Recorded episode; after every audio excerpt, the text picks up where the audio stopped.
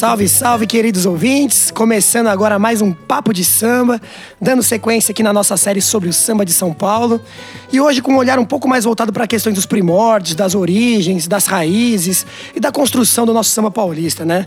E para tratar do assunto com verdadeira profundidade, a gente trouxe hoje um convidado para lá de especial, nosso amigo João Mari Machado. Um cara que sabe um, tudo e um pouco mais dessa temática, né? Vou dar uma lida aqui na Capivara do Homem, só para vocês terem ideia da bagagem do cidadão.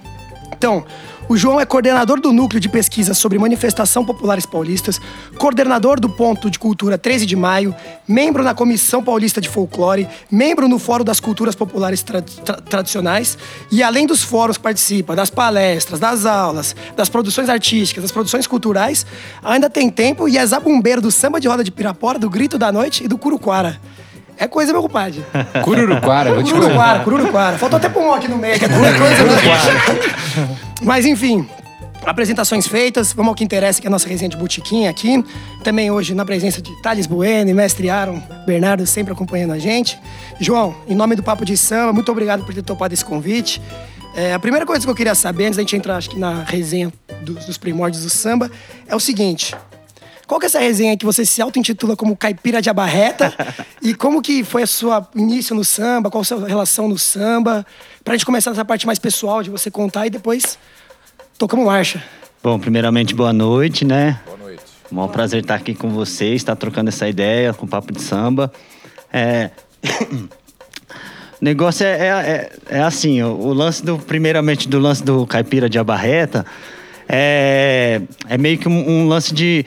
A gente tem, né, lá no, em Santana de Parnaíba, com o samba de bumbo, e não só lá, mas entre todos os que ainda rolam, a gente tem os nossos mestres pretos, né, os nossos mestres mais velhos, e, e a gente tem todo esse respeito à sabedoria deles. Mas é, também a gente tem a molecada que ensina muito para nós, que é os moleques de quebrada, da periferia, que continuam sendo mestres aí, né? Que eu acho que a figura do mestre não é mais só aquele de chapéu de palha com com a, o matinho na boca, né? A molecada tá na viela, tá na quebrada e a gente aprende muito com essa galera. E o lance da barreta é porque meio que qualifica uma galera hoje em dia, né? A galera mais maloqueira, enfim, usa boné de abarreta.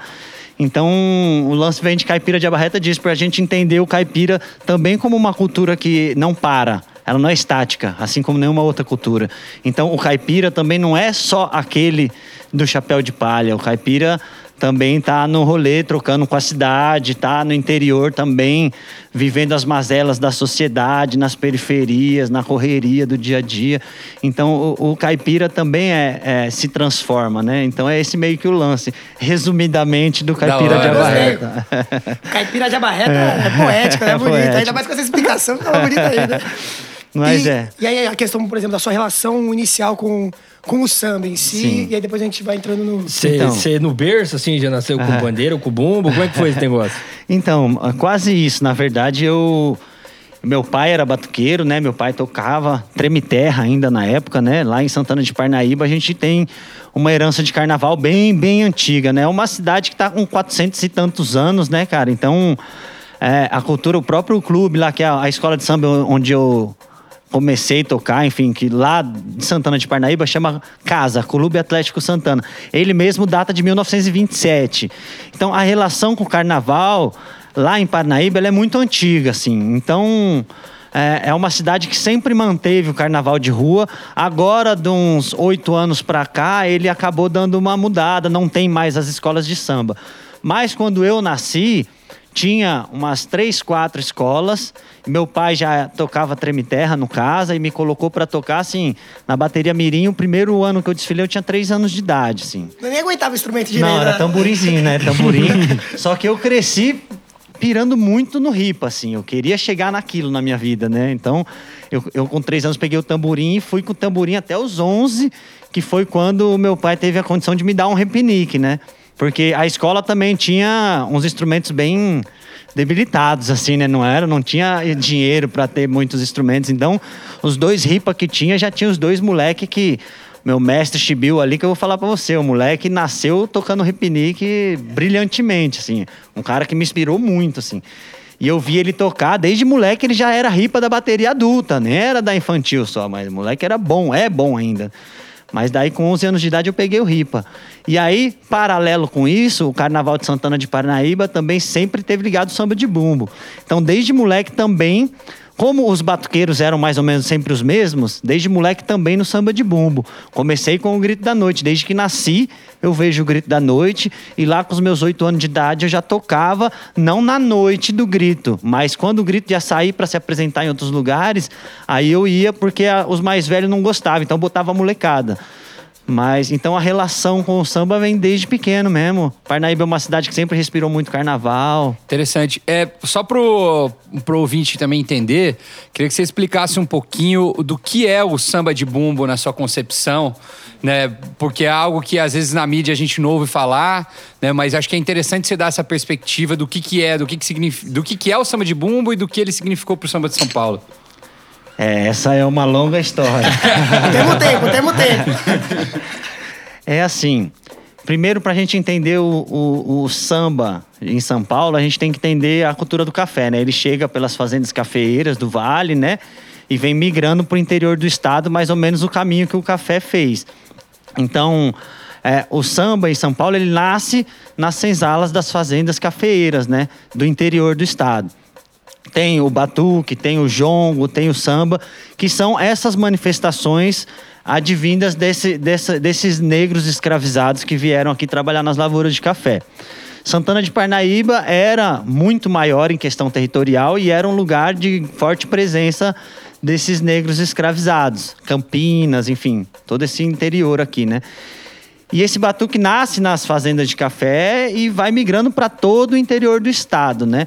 O samba de bumbo, ele basicamente é um samba é, totalmente diferente do que a gente entende por samba hoje em dia, se você pensar em pagode ou samba de escola de samba.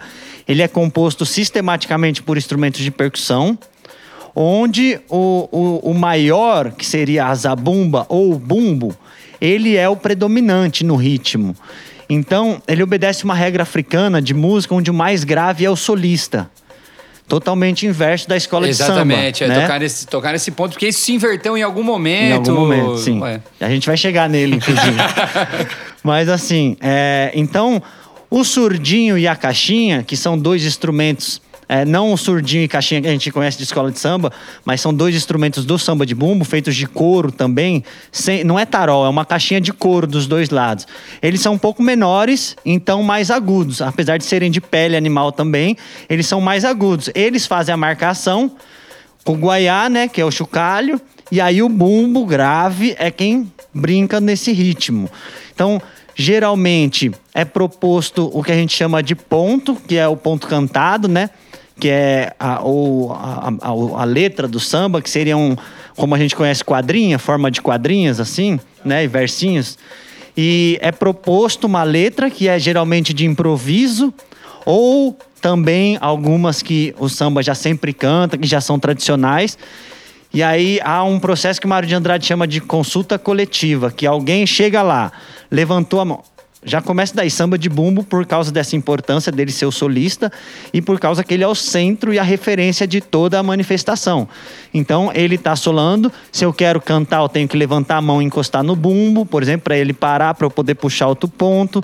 Então, é, ele está brincando com a sambadeira, no sobe e desce, a sambadeira está lá rodando a saia sempre na frente dele.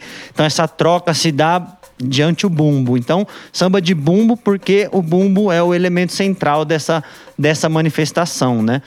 E, e, deixa eu pegar um gancho, porque quando a gente vai estudar o samba paulista, a gente vê muito do samba rural. Qual que é a diferença do samba rural, samba de bumbo? Qual, quando Sim. é essa junção? Então, é, só só para só concluir essa, essa ideia do, do, do samba, é, ele, é, ele é samba de bumbo porque ele tem esse, esse instrumento central. Mário de Andrade que denominou ele como samba rural. Isso já na década de 30. Então, Mário de Andrade, é, em, em, ele, ele disse exatamente que conheceu o samba na Rangel Pestana, ouviu uma batida grave, enfim, chegou lá para ver o que era. Aí o pessoal que estava fazendo esse samba lá falou: se você quer conhecer isso, você vai lá para Pirapora. Aí ele foi em Pirapora. Então, o samba rural, essa nomenclatura entra com o Mário de Andrade, apesar de ele ter conhecido no, na Rangel Pestana, né? É, mas diziam que era no interior que estava rolando esse samba, por isso denominado samba rural. Mas apesar de também os que estão vivos hoje em dia, cada um ter um sotaque diferente, ou seja, apesar de ser português, mineiro fala de um jeito, carioca do outro, enfim. Assim é o samba de bumbo. Cada um tem um sotaque. Tem o samba lenço, tem o samba campineiro, tem o samba de pirapora, mas a gente chama todos, é uma forma genérica de chamar todos de samba de bumbo, porque todos eles, independente do sotaque, o bumbo é essa figura central dessa, dessa manifestação. Por isso, o bumbo, inclusive, ele tem uma importância tão grande que ele é batizado e ele recebe um nome quando ele nasce. Então, no bumbo está guardado toda a ancestralidade, a ancestralidade material desses, desses, dessas comunidades de samba é o bumbo. No Cururuquara a gente tem o canguçu, em Campinas tem o azulão, com mais de 100 anos. Na Dona Aurora de Vinhedo a gente tem o trovão, no grito tem o cacique. A gente dá de beber para eles antes de tocar, a gente reza, a gente bate cabeça pro bumbo, porque você está lidando com uma pele animal, você está lidando com a ancestralidade, né? O umbigo que faz todo sentido quando a gente começa a pensar que essa é uma cultura bantu. Então, as, as comunidades centro-africanas, elas estão. A, a, ancestralidade né, dessa cultura bantu, ela está muito mais ligada ao umbigo do que ao uri, como na cultura iorubá. Né? A cultura iorubá é a cabeça, o uri. A cultura bantu, por isso o batuque de umbigada, a ancestralidade está aqui. O bumbo, não à toa, ele fica também quase uma extensão do seu umbigo, né, na hora de, de dançar. Então, esse elemento você vai ver em todos eles, independente do sotaque. Aí, como eu estava falando para vocês da questão de como funciona o samba, o ponto cantado que a gente chama é, é como se a gente abrisse um portal, né? Por isso ponto. É um nó também. Se eu cantar esse ponto de demanda para alguém, esse alguém tem que devolver. Né? Os mais velhos falam que tinha gente que ficava amarrado no samba três, quatro dias, sabe? e até conseguir devolver. É como se fosse uma pergunta e resposta, assim? É, um, ele, é, ele é assim, é feito nas quadrinhas, como eu falei, e sempre numa metáfora, ou seja, uma linguagem figurada. Assim, que os, os negros escravizados usavam para se comunicar, né, dentro das senzalas. Assim nasce a capoeira, com essa questão de fingir que está fazendo. Então, esses pontos, apesar de serem curtinhos, são sempre muito inteligentes. Mas um exemplo. É... Lá em Santana de Parnaíba tem o Grito da Noite, né? a gente vai falar dele, mas só vou usar de exemplo um samba que o Grito da Noite canta. O Grito da Noite, ele é carnavalesco, então é muita cachaça rola. Cachaça, o povo chapa mesmo, assim, é muito. Para na porta do bar, eles cantam carreiro de pá, carreiro de leve, traz a pinga que nós bebe. E o dono do bar tem que levar a cachaça para eles, sabe? Aí quando pega a cachaça, roda para todo mundo e eles saem cantando por esse litro tão querido, obrigado meu amigo. Se o dono do bar não dá a cachaça, eles cantam assim: a pinga que você me negou, agora eu não quero mais, quero que o boteco feche e não abra nunca. E pega, sabe? Pega. É, é. E aí, no grito da noite, entrou uma, foi morar uma francesa em Parnaíba chamada Catarina. E ela entrou no grito, adorou, mas bebeu muito, ela ficou muito chapada e ela tirou a blusa no meio do samba. E aí o povo ficou todo alvoroçado. Aí o marido dela veio bravão, assim, pegou ela pelo braço e tirou ela do samba. Aí no dia seguinte, o samba parou na porta da casa dela e eles cantaram assim: Ô Catarina, o bezerro quer mamar, amarra o touro na porteira do curral. então. É satírico. É, né? então. Você, quem, mas assim, quem viu o que aconteceu, o Catarina, o bezerro quer mamar, vai entender. Agora, quem nunca ouviu vai falar: ah, que bonitinho o bezerrinho, né? Querendo mamar. o, o touro, é, né? É. O touro. Então, o samba ele é feito assim, né? Dessa, nessa metáfora. E aí ele é cantado, a gente chama ponto de carreira, porque a gente fica só na pergunta e resposta na segunda estrofe. Por exemplo. É... Não, pode soltar a voz, que isso que o ouvinte quer ver. Né? Por exemplo, era 25 curvo para levantar um carneiro. Cada qual tira um pedaço, levantou o carneiro inteiro. Oi, cada qual tira um pedaço, levantou o carneiro. Oi, cada ah, qual tira um pedaço, levantou o carneiro inteiro. Oi, cada qual tira um pedaço, levantou o carneiro inteiro. Oi, cada qual tira um pedaço. É, é ah, entendi. Então ele não é como uma, uma, uma, uma, música que tem um refrão fixo e aí que tem um não, verso. Não, não, entendi. É só isso. Então eu vou propor o ponto. Eu chego e canto uma vez ele inteiro para todo mundo entender duas vezes ele inteiro e caio só para pergunta e resposta. Vou dar um exemplo, como se a gente fosse fazer um samba, vocês respondem. Vocês vão entender a hora vamos, da resposta. Vamos lá, vamos lá. Por exemplo, É, oi, abre a roda, deixa a Ema passear. Oi, abre a roda, deixa a Ema passear. Ê, peito de pombo, Coração de sabiá, ê, peito de pombo. Coração de sabiá, ê, peito de pombo. Coração de sabiá. É isso, salve o ponto. É, aí fica nessa pergunta e resposta, depois entra quase que num, numa ladainha, né, de pergunta e resposta. Aí entra a caixinha, tá, tá, tá, tá, tá, guaiá, Aí quando você vê que todo mundo cantou, aí você entra com o bumbo. Porque também acontece do cara chegar e puxar um ponto que todo mundo ficou meio assim. Então o povo não vai começar a responder, o povo vai desistir de responder, aí o bumbo nem entra. Entendi. É, é um julgamento coletivo. É, exatamente, assim, exatamente. errou, tchau. Por isso o Mário chama de consulta coletiva. Ele consulta o povo, vem tudo pertinho do cara pra ouvir o que ele tá cantando, porque às vezes é muita gente no samba e um cara ou uma senhorinha canta mais baixinho, chega pra cantar, todo mundo chega perto pra pôr o ouvido assim pra ouvir o que ela tá cantando.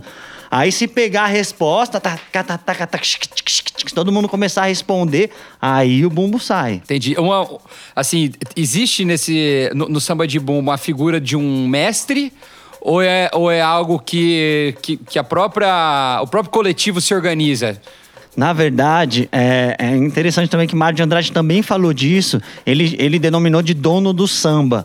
Sempre tem um dono do samba, mas essa figura ela não é imposta como um dono, mas ela já tem um respeito na comunidade de organizar aquilo.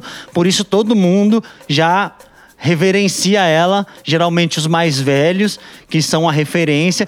Então, ele coordena aquilo, né? Coordena no sentido de tá vendo se tá tudo bem, se alguém cantar uma demanda, ele tá ali para segurar o rojão, vai pastando a cachaça para todo mundo, ele organiza nesse sentido o samba. Então, você sempre vai ver essa figura de alguém nessa liderança, mas não é uma liderança imposta, como um capitão de congada que tem um apito e um bastão, não. Isso, não tem ninguém com apito, é um negócio- Não, entendi. é uma figura que o povo já tem ela como referência, mas que não fica totalmente claro, assim, que aquela. Ele é um. Pá, mas você vai perceber. E essa musicalidade de- dessa coisa da, da resposta, ela tem, um me lembra um pouco até um pouco da musicalidade do, de cantar numa capoeira, assim, por exemplo, que tem isso. Então eu acho que imagino que deve tudo vir de, uma, de um centro comum, que é essa questão africana Sim, de musical, sim, né? Sim. Nesse Exatamente, sentido. a pergunta e a resposta vira uma ladainha mesmo, né?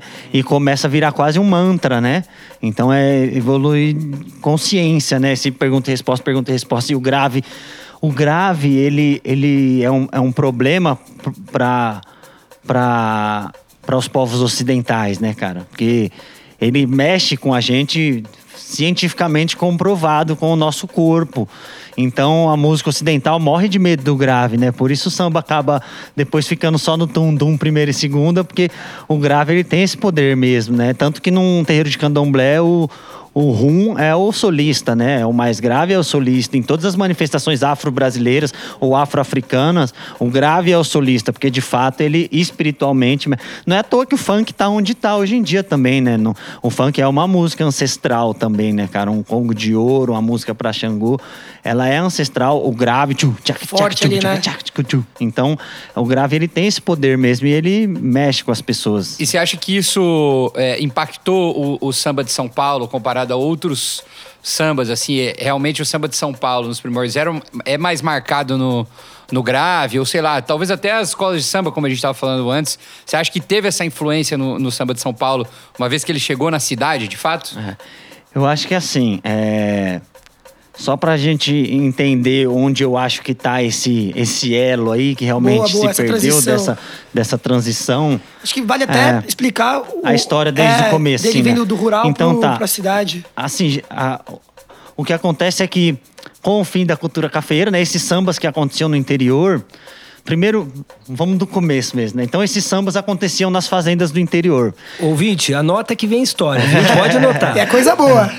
Então, assim, todo o interior de São Paulo fazia o batuque, fazia o samba, fazia o jongo, enfim, essas manifestações populares tradicionais de origem bantu que foram eh, são manifestações afro-brasileiras, né? Porque nasceram aqui, mas que tem essa influência bantu totalmente eh, introduzida, né? Então, como como centro de referência e de, de a gente conhecer essas manifestações, a gente tem a cidade de Pirapora do Bom Jesus, que é um marco importantíssimo para você falar do samba de São Paulo. Por quê?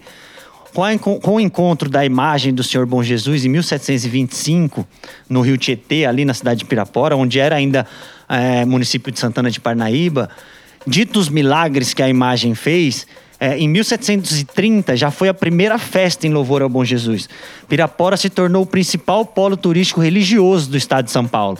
Então, todo o interior e todo a cidade, o estado de São Paulo visitava Pirapora do Bom Jesus. Era muito maior que Aparecida, por exemplo. Era Pirapora do Bom Jesus, o principal. E naturalmente que todos os donos de fazendas que vinham para a festa em Pirapora traziam consigo seus escravizados. Então, esses escravizados que nas senzalas já faziam as suas festas, as suas manifestações. Então, como o Geraldo Filme põe brilhantemente naquele samba da Peruche, é, na praça era festa de branco, as bandas tocavam dobrados, né? Mas no barracão a raça sambava a noite inteira, porque esses escravizados eles acampavam no entorno da cidade porque eles não tinham condição de ficar nas pousadas, enfim, porque a festa lá era o mês todo, né, cara? Até mais.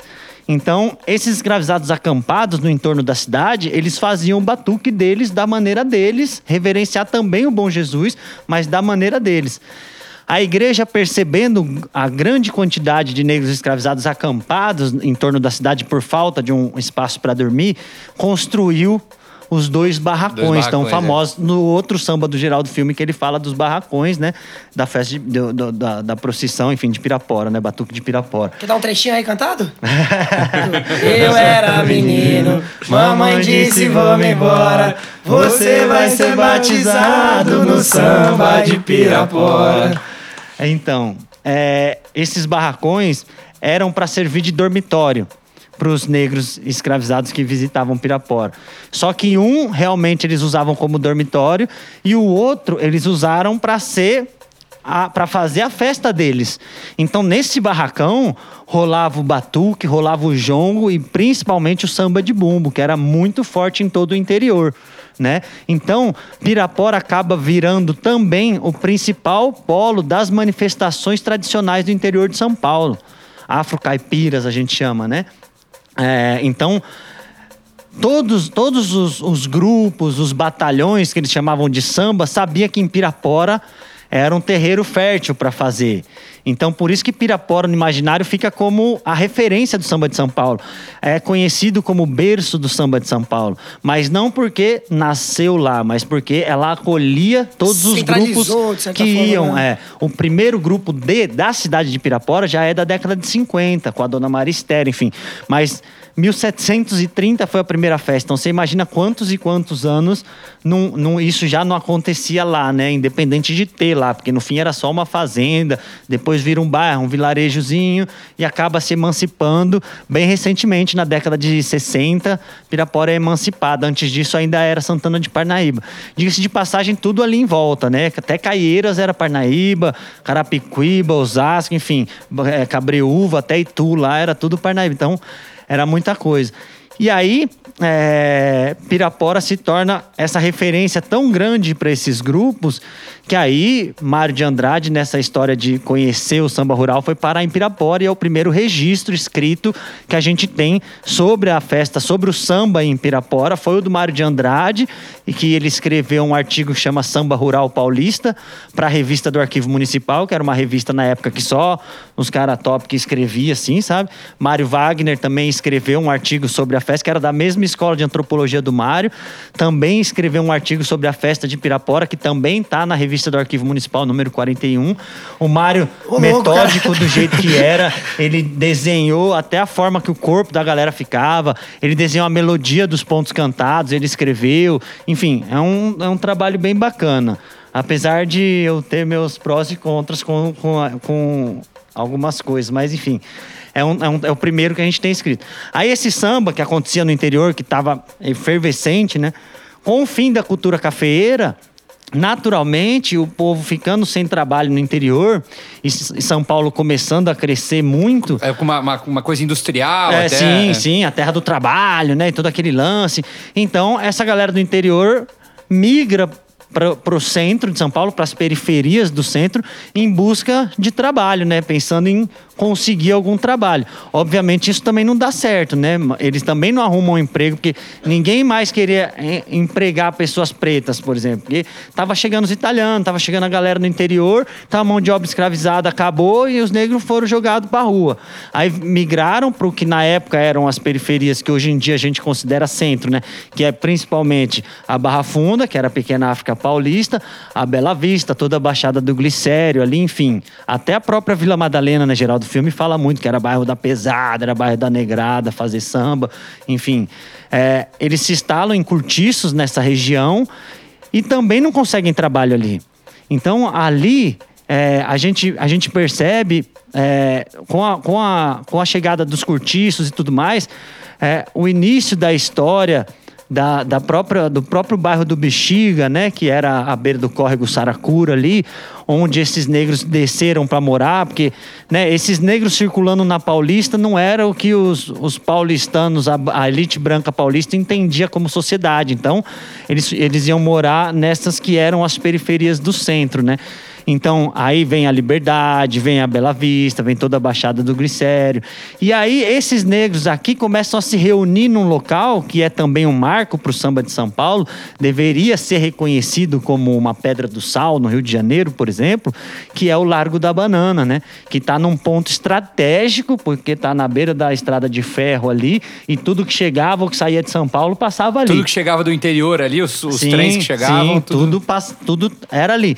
Então esses negros sem trabalho aqui também começam a viver em troco de pequenos favor, né? Carregar um cesto na feira, alguma coisa, e eles vão comercializar as coisas que eles ganham em troca desses bicos, que também não ganhavam dinheiro, mas ganhavam cesto de fruta, caixa de banana, enfim. E eles iam comercializar ali, na beira da rodoviária, da, da estrada de ferro da Barra Funda, que ficou conhecido como Largo da Banana por conta disso.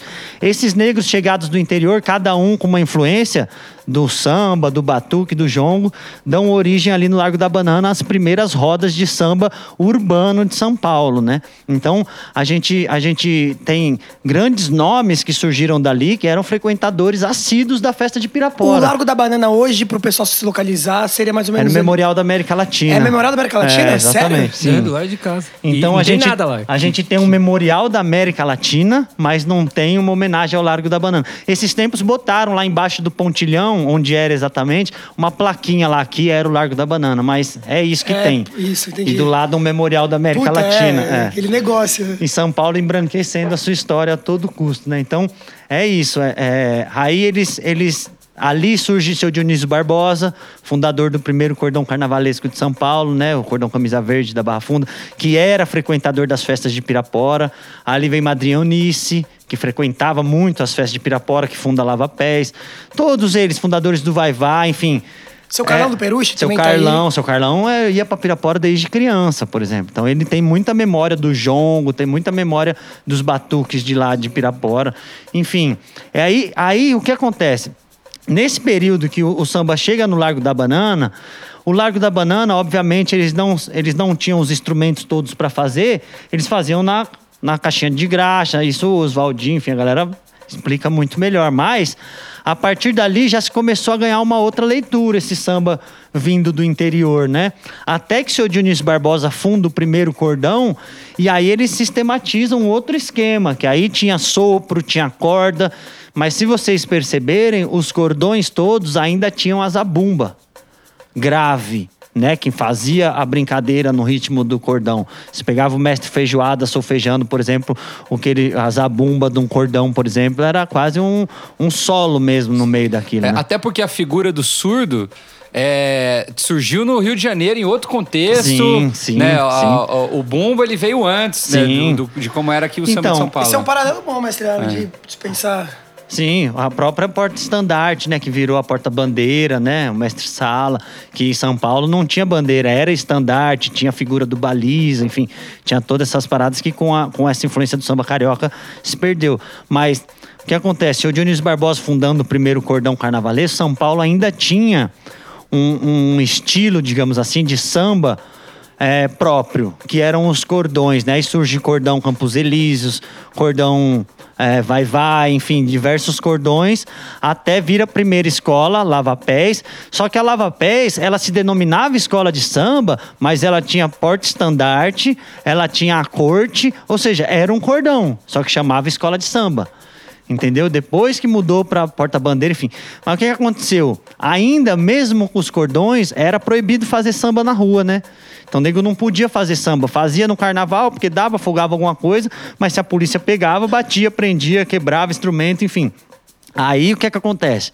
O Faria Lima, na época prefeito de São Paulo, nomeia aquele tal do assessor dele que vai até o Rio de Janeiro e fala: vocês querem fazer, mas vocês vão ter que se organizar vai ter que criar estatuto. Esse lance de estatuto que até hoje segue causando desastre. Causando polêmica. É, as ligas É. e tudo mais. E aí, o que acontece? Ele vai até o Rio de Janeiro, copia aquele modelo de estatuto do Rio e traz para São Paulo. E a gente é obrigado, né? Na época tem até a eleição dos cardeais do samba, né? Como o Carlão é o último cardeal do samba de São Paulo, porque foi eleito cinco cardeais do samba para assinar o papel na época, né? Enfim.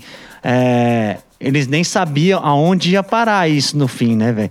E aí vem e vira isso que a gente conhece hoje em dia, que é o samba de avenida, é o mesmo estatuto que está em vigor até hoje.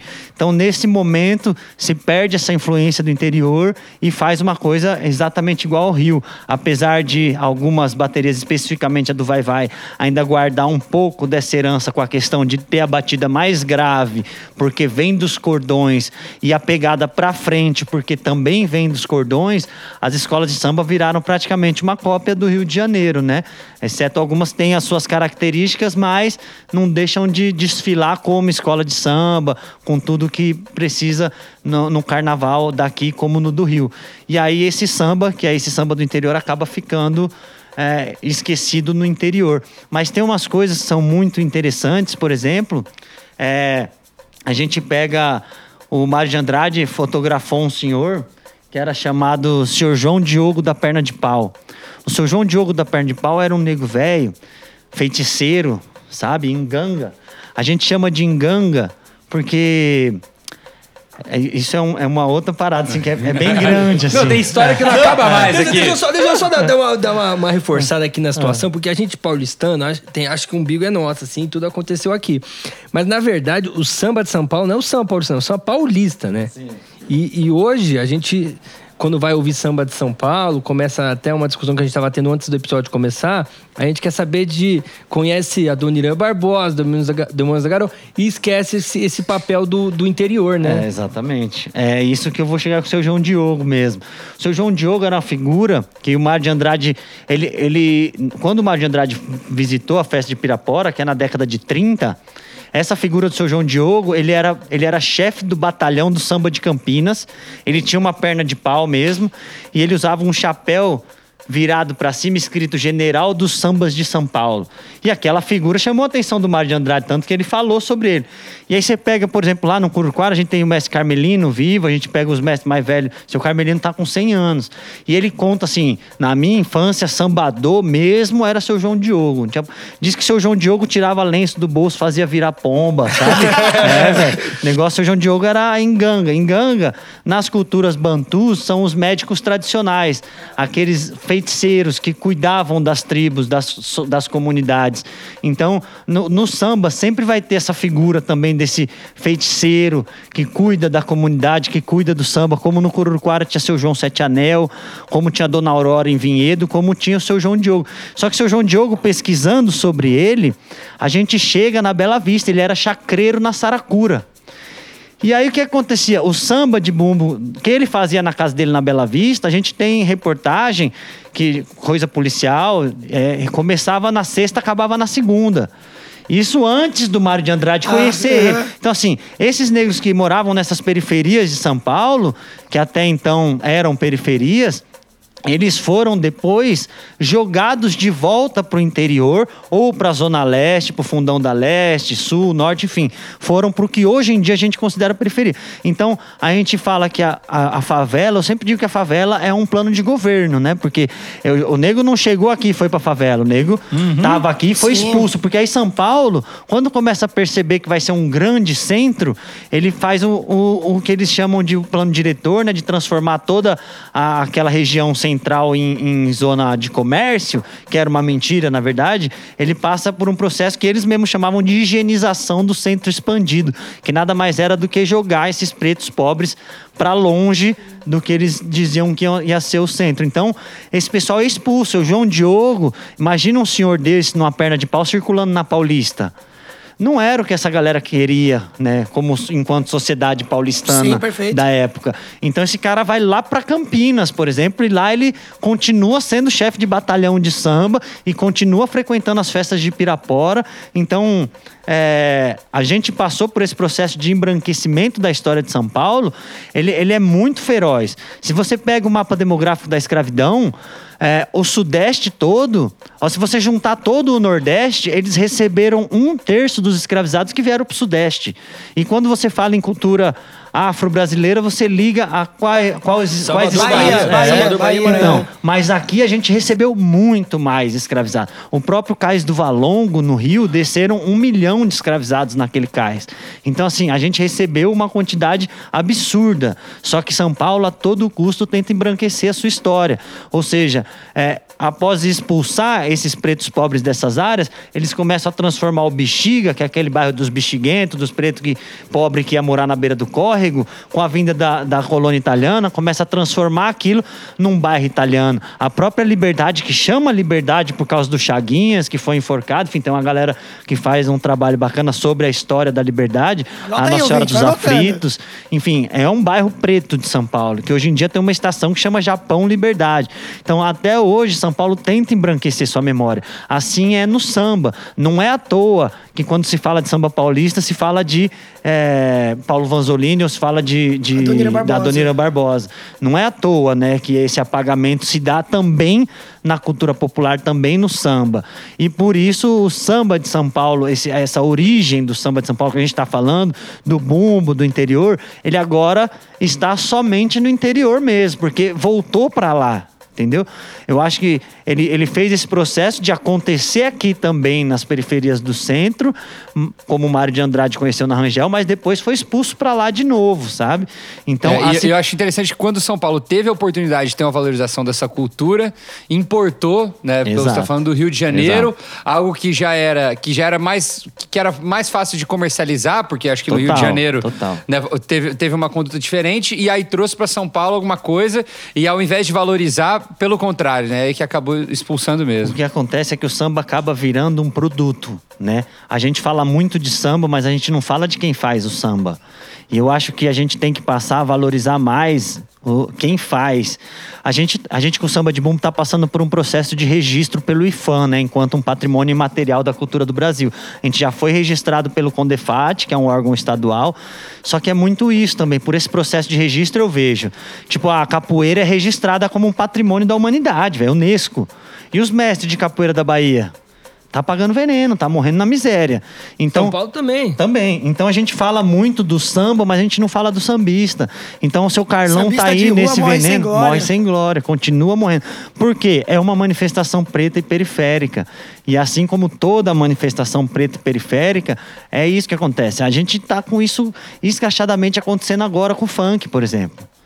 A gente, se a gente não entender o funk como uma cultura preta, periférica, legítima, a gente vai continuar lidando com ele como lidaram com o samba e como lidaram com, com o rap, como lidaram. É repressão, é bater, é matar, é dizer que tá errado e qualquer coisa assim. Só que são expressões da nossa cultura que acontecem no tempo e na realidade que ela tem que acontecer, sacou? E, e deixa eu te perguntar uma coisa que a gente foi descobrir o samba de bumbo pesquisando e indo atrás. Assim. Se a gente perguntar para 10 pessoas que a gente conhece que gostam de samba, uma vai conhecer. Esse papel da memória do samba de bumbo, assim, porque você falou do funk aqui, o funk ele conquistou um espaço na mídia, né? É, seja como for, mas conquistou. É, Assim como o pagode 90, né? Assim como o Pagode 90. Você acha que é, existe a, a possibilidade de a gente tentar retomar esse- essa história do samba paulista, ocupando esses espaços para mais gente saber? Sim. Porque senão vai só a gente aqui ficar sabendo. Eu acredito que assim, é uma cultura underground e é bom que seja assim, porque senão para no AMB de novo. Vai cercar, né? É. Não que eu não goste do AMB, eu Sim, sou vai, sim, vai, sim, enfim, mas vocês entendem, vira total um produto de exportação. Claro, então, claro. assim, quando alguém chega lá em Pirapora e fala, nossa, eu nunca vi isso aqui, eu falo, pô, que legal, né? Tá funcionando o trabalho. Mas não, é importante que pessoas conheçam, mas também é importante que essa qualidade da informação chegue também. Então, a gente pegar o samba de bumbo, por exemplo, hoje em dia e botar ele num palco não tem sentido, porque aquilo é manifestação popular tradicional. Aquilo é além, a gente, a gente tem o grupo do Curro Quarto, a gente fala assim, ó, dá para vocês virem aqui. Não é assim, velho, a gente não tem um, um como é que fala? Um empresário, um é, importado, entendeu? né? É, eu acho que assim, né? gravar um CD, um DVD é legal, mas enquanto meus mestres lá estiver pagando veneno, não tá legal pra nós. Então assim, eu não preciso é, é esses lances. Eu acho que a, a cultura, o samba de bumba, ele, ele merece ter um, um espaço, ele merece esse reconhecimento como quando a gente fala de samba, só fala de Rio Bahia, Rio Bahia, mas eu acho que tudo parte desse embranquecimento da história de São Paulo. O próprio caipira, que eu brinco do caipira de abarreta, quando a gente fala caipira, hoje em dia é pejorativo, né? Fala, ô, seu caipira, como se fosse uma coisa ruim. E a gente tem que assumir ser caipira e assumir ser paulista. É, porque a gente pega um exemplo, assim, eu, eu Mano, gosto muito de maracatu. Já brinquei maracatu, adoro. Mas você pega na Vila Madalena, por exemplo, quantos grupos de maracatu tem? E quantos grupos de samba paulista tem? Os dois são manifestação popular. Samba paulista Nada que eu digo samba de bumbo. Sim, sim, sim. Tá? Não tem nada. Quantos tem? Então, a- o, o- o paulista, ele tem medo de se dizer paulista. Né? O caipira, ele tinha medo de se dizer caipira também. E a cultura caipira, a cultura de São Paulo, ela existe, ela tem, só que a galera não quer olhar. Aí vira o túmulo do samba. Por quê? Esse bendito desse cara não foi dar um nisso. rolê.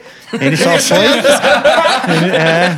Eu ia chegar nisso. Quando, ô, João, quando você ouve São Paulo é o túmulo do samba, você tem tremelique Não, quase. falta caminhada. Eu falo, Carol, isso aí já não tem caminhada. Esse não... é, como o Plínio Marcos falava, né? no- Nos becos escuros, nas vielas das quebradas do Bom Deus, tem macumba, tem capoeira. É, A galera, o ruim é olhar pra São Paulo só pra Paulista, entendeu? Pra Avenida Paulista. E São Paulo não. É muito mais que isso. Tá tudo rolando em São Paulo. As comunidades de samba, desse samba já urbano de São Paulo, olha quantas comunidades de samba a gente tem em São Paulo. O samba tá vivo. Lá no interior, a gente é em oito grupos só agora, do interior todo. Mas que estão, mano, fazendo samba, estão estão desenrolando, sabe? É claro que é muito difícil se manter. Com certeza. Porque é uma memória que, que ela é muito frágil, ela acaba do nada. E como é que você lida com essa memória? Como é que você fortalece a memória na cabeça das pessoas, né? Isso é muito complicado, porque do nada se acaba. Morre um mais velho, morre outro, se acaba. A molecada não vem nesse apetite. É a que molecada falar. que vem nesse apetite vem porque já é da família. Agora a molecada de fora não vem nesse apetite, sabe? É. Olha, fala, ah, isso é macumba, ah, isso é não sei o quê. Sempre tem um, um certo preconceito com isso. Isso, isso né? não tá a- na moda também. Então, É, exato. e, e como, se- como a gente tá falando até antes de começar aqui, a tradição ela é muito oral, né? Então, se as pessoas né? não estão lá presentes durante algum tempo, elas acabam não aprendendo e o conhecimento acaba se dissipando. mesmo. Exato, exato. E a gente vê isso acontecer. A gente viu o grupo recente acabando, grupo voltando, que era grupo tradicional, tinha parado há muitos anos, voltando a fazer samba agora, como o samba de terreiro lá de Itu, com a mestra Natalina. O bumbo tinha sido enterrado na laje, velho. Então agora eles estão voltando, refizeram os bumbos, estão voltando. Assim como se acaba, às vezes também nascem de volta, né?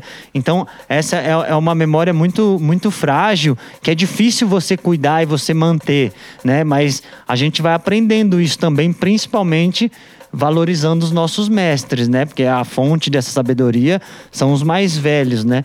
Então a gente valorizando os nossos mestres e eu acho que não só o samba, mas a, a cultura no modo geral em São Paulo, ela foi deixada de lado, né? A cultura caipira, as próprias duplas de viola caipira, por Sim, exemplo, sim. não tem mais, né, cara? Virou um, hoje em dia tem um sertanejo já mais estilizado, outra coisa, que vai né? virando É outro produto, bicho, é, vai virando produto, vai virando comércio, o que que dá mais dinheiro, né? Sim, a vira gente insiste mesmo. em ser um povo ocidental. A gente é ocidental, mas a, cultura bantu atravessa muito mais a gente do que a cultura ocidental. Mas a gente não quer olhar para frente, a gente só quer olhar para cima, porque a gente é assim, a gente é, é- é- é- a gente foi colonizado, né, velho?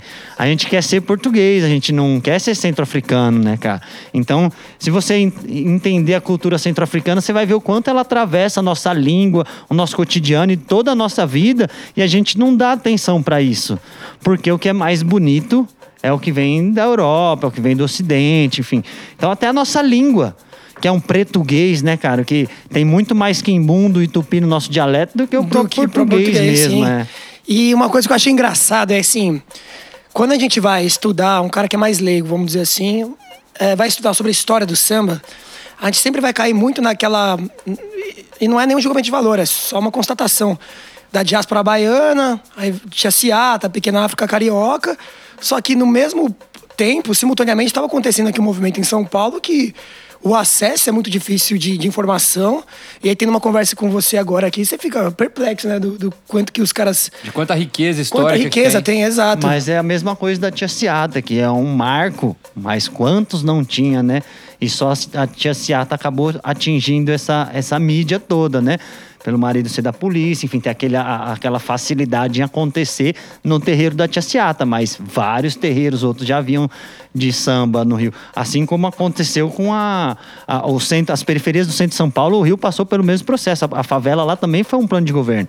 Tiraram eles de lá de baixo e mandaram pro morro. O nego não chegou no Rio e falou, ah, vou morar lá em cima no morro. É, sim, Não, sim. é. a própria presidente Vargas era tudo moradia é, é, popular, né, cara? O próprio Sambódromo tá em cima de onde foi o primeiro terreiro do Rio de Janeiro, né, velho? A, a esquina onde o Candeia tomou os tiros é a esquina do Sambódromo, né? Aquele território é ancestral e sagrado, mas foi derrubado, né? Derrubado. E, e deixa eu te fazer uma pergunta. Bota aquela tracha do polêmico lá. De Polêmica. Porque você falou, ah, o, nego- o negócio vira produto e, e aí desanda, né? A gente, ou a coisa tem que virar produto pra ficar famosa. Mas todos, a maioria desses, desses sambistas que, que morrem sem glória, é, eles não viraram produto. E como que a gente faz pra essa turma é, ganhar dinheiro e pra ter vida fazendo a sua arte sem que isso vire uma coisa é, de mentira, assim, uma coisa da Que, pastelaria? pe- que perde as suas raízes, Que né? perde suas certa raízes. Mas eu acho que o que atravessa principalmente isso é uma questão mais complicada que é o racismo, né, cara? É, o, o racismo é que atravessa esses sambistas de rua morrerem sem glória, porque são pretos, né? Ó, diferente do que aconteceu com os sambistas brancos, da época que tiveram lá a sua glória. Obviamente não do tamanho que a gente imagina que poderia ser, mas tiveram, né? É, se a gente vê como acaba Talismã ou Zeca da Casa Verde, a gente vai ver no Adonirão uma certa diferença, né? Então, eu acho que é uma questão estrutural mesmo. A gente tem que mexer numa questão estrutural para entender o quanto essa cultura é importante para a nossa formação de sociedade, formação de cidadão, formação enquanto seres humanos, sabe? Porque o samba, o que acontece com o samba de bumba é que o interessante não é só tocar e dançar. Já tem nega velha rodando saia, tem nego velho batendo bumbo, mas o que isso traz para sua vida além do tocar e dançar? O que o samba traz para sua vida? O samba não é só uma música. O samba O seu é passado, de certa forma. o né? samba é ancestralidade, o samba é, é- é meio de trocar com o universo, com as pessoas. Então, é, vai muito além de um ritmo. Então, Fica a- arrepiado dessas coisas. a valorização do samba não se dá só através do dinheiro. Como eu disse, se dá através da, da, da não precarização das suas comunidades. Da sociabilidade que se Da constrói. Exato, exato. Então é, é- eu vejo eu vejo que principalmente é uma questão estrutural mesmo, racista e enfim, que atravessa São Paulo nos dias de hoje ainda fortemente, né? Então é, é, é difícil. Sim. É, é difícil, porque esse debate da indústria cultural é um debate super complicado de você entrar também. É muito difícil que você tenha. Que você dê condições dignas para um artista que não quer perder suas, ra- suas raízes, mas a- também o que é mais comercial, putz, pode ser que, que perca suas raízes, por mais que tenha alguma base, né? Óbvio que a gente sabe, mas é, quando você empacota para vender um produto. Ele é, tem, que, tem que comer, tem que vender, né? Isso, mas ao, ao mesmo tempo que ele bebe na fonte É da ancestralidade de tudo aquilo que, que, que nos precedeu. E, e você vai perguntar uma coisa, Gutião? É que aqui é tanta história, tanta pergunta que você, a gente fica instigado. Imagina o ouvinte aí. Ó, já falei, pega a caneta, anota, porque João de Pirapora é um homem. Eu, eu queria saber, até invertendo um pouco essa lógica de passado, porque o papo de samba é conversar sobre o passado para que a- as pessoas que estão aí da nossa geração saibam apro- aproveitar o samba e levantar essa bandeira e valorizar de onde veio. E eu queria saber um pouco para nós e para os nossos ouvintes, se quiser conhecer um pouco do samba paulista, quais são as festas tradicionais, quais são os locais onde assim tem que ir com um caderno, é, abaixar a cabeça e respeitar. Eu acho que do, do se você quiser conhecer o samba paulista, o samba. É que assim, a- hoje em dia a gente fala samba paulista, a gente fala desse samba já estilo geral do filme, né? Que tem essa influência do interior, porque tem uma viola, tem alguma coisa, mas que já ganha uma outra característica. A gente vai ver grupos fazendo isso, como o Colombolo, como o samba do Congo, como o samba da vela. Mas o samba é, de bumbo paulista, a gente, é, é, como eu falei, é genérico, tem as especificidades. Mas essas festas, ao início do samba em São Paulo, os batuques do samba de São Paulo, você vai conhecer no interior, na festa de Tietê, por exemplo, vendo o batuque de Umbigada, que vira à noite lá na festa de Tietê, que é a festa São Benedito, lá no Curuquara. Esse ano faz 134 anos de festa, onde estão todos os grupos de samba do interior se reúnem lá ainda. Onde tem a Reza Cabocla, que é sempre no próximo ao 13 de maio, no primeiro sábado pós 13 de maio. Tem em Vinhedo o samba da Dona Aurora, que acontece sempre no período junino. É junho, julho, eles sempre dão a data meio que no ano, porque é isso. São festas familiares quase, né? Não são essas super festas que a gente entende como festa.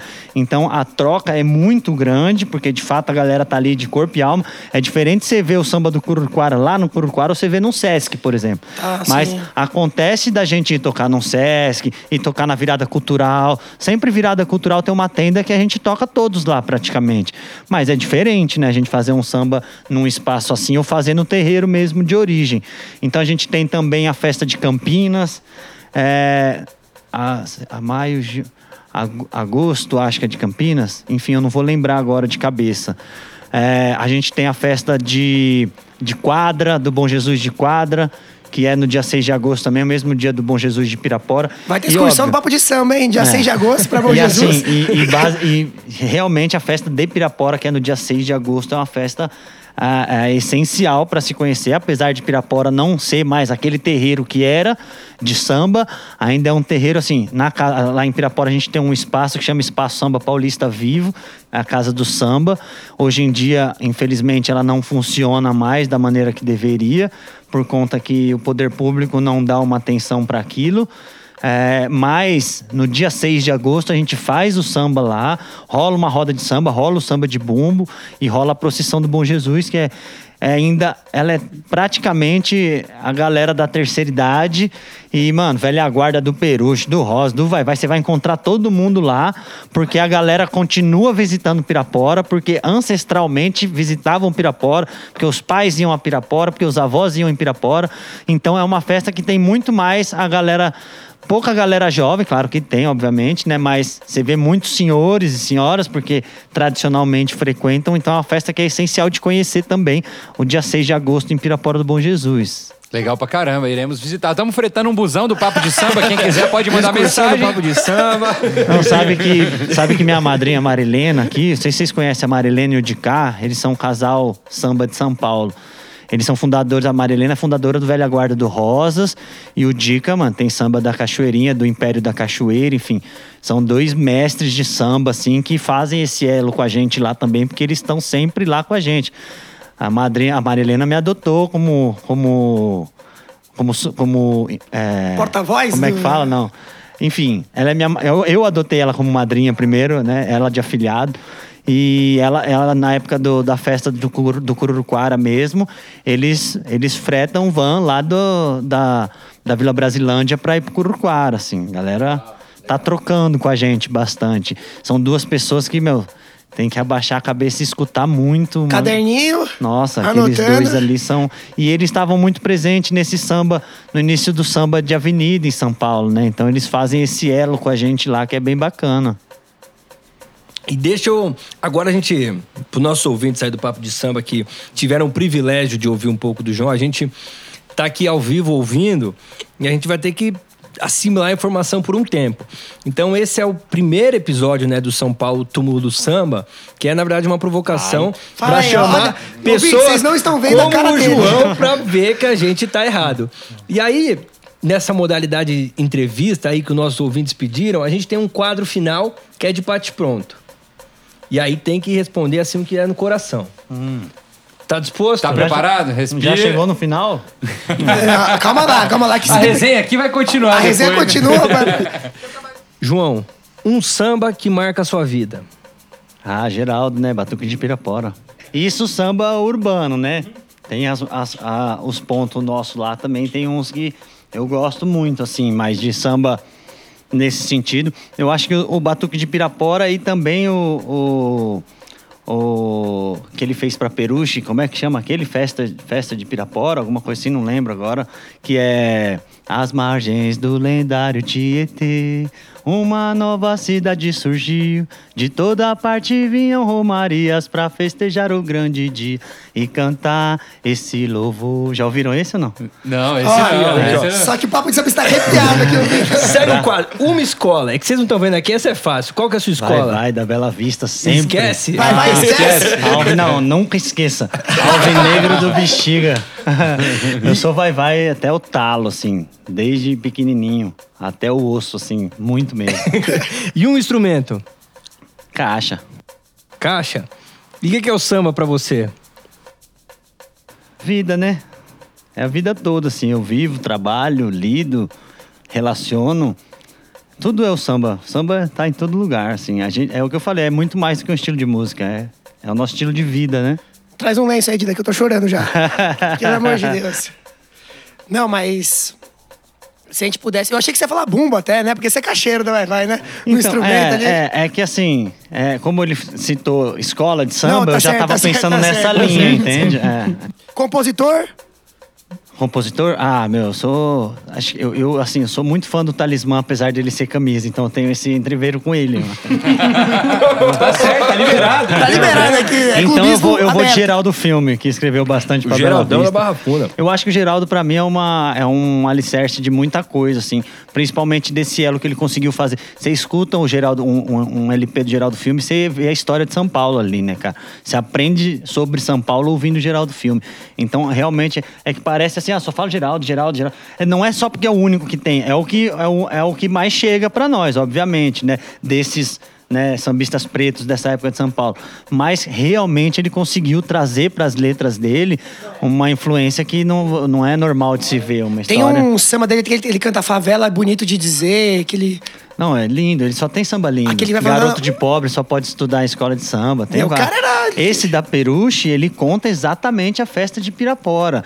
Ah, Ele conta sobre os barracões. O refrão é Pirapora aí, Pirapora aí, bate o bumbo negro, quero ver o boi gemer. Pirapora aí, Pirapora aí, Pirapora aí, bate o bumbo negro, quero ver o boi. Pô, um cara cantar isso, velho, ele tá.